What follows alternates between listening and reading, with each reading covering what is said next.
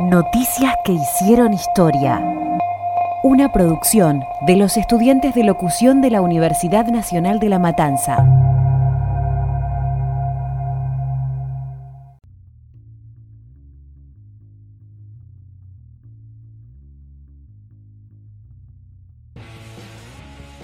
Bienvenidos al podcast Becro. Grandes hechos ameritan grandes noticias. Por eso, Nazareno Noro, de la mano de Santiago Romero y Martín Ibáñez, están acá para resumírtelas. El día de hoy veremos El Papa llegó a ser argentino.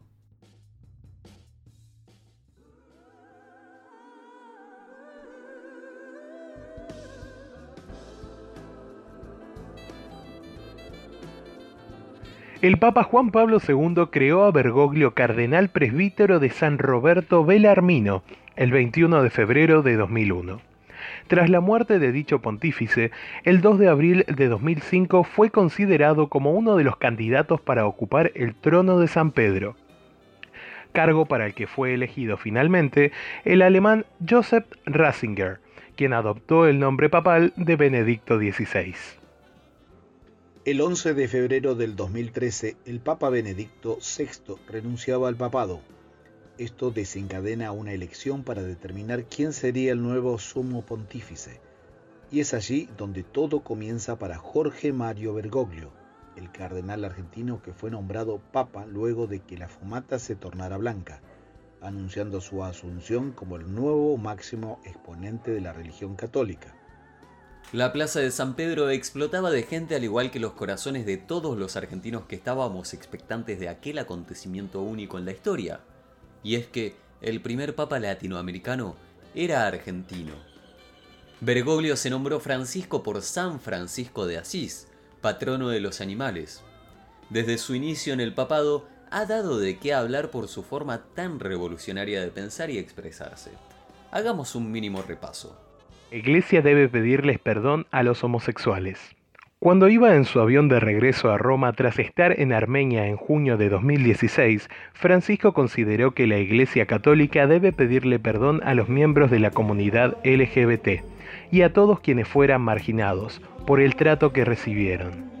Al responderle la pregunta a un periodista sobre los comentarios del cardenal alemán Karl Marx de que la Iglesia debería disculparse con los homosexuales, Francisco insistió en que no deben ser objeto de discriminación, y deben ser respetados y acompañados espiritualmente.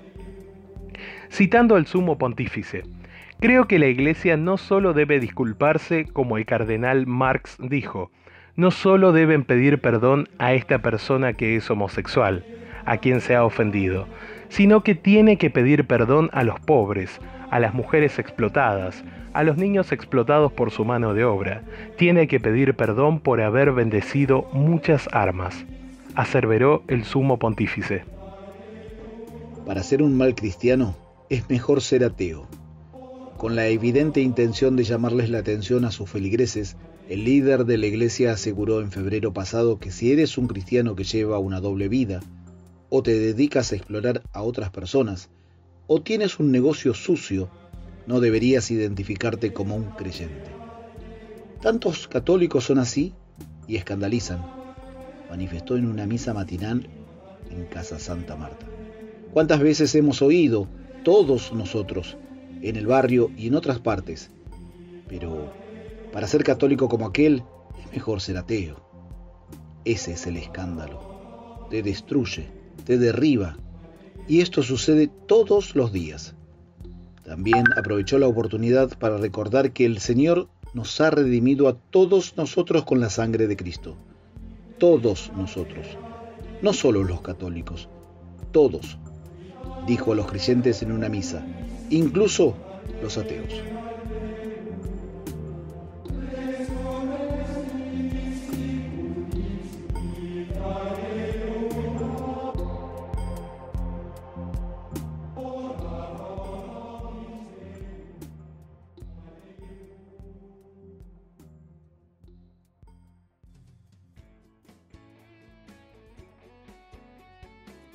Pero bueno, para cerrar el episodio de hoy, quería dejarles unas palabras del conocidísimo Juan Carlos Gardel, quien había hablado sobre el Vaticano y dijo, Brasilero, brasilero, qué amargado se te ve. Tenemos a Pancho primero, que es más grande que Pele. Dicho esto, espero que Gardel haya conseguido esa famosa guitarra eléctrica de la que todos tanto hablan y les deseo una muy linda semana. Gracias por escucharnos una vez más. Hasta la próxima.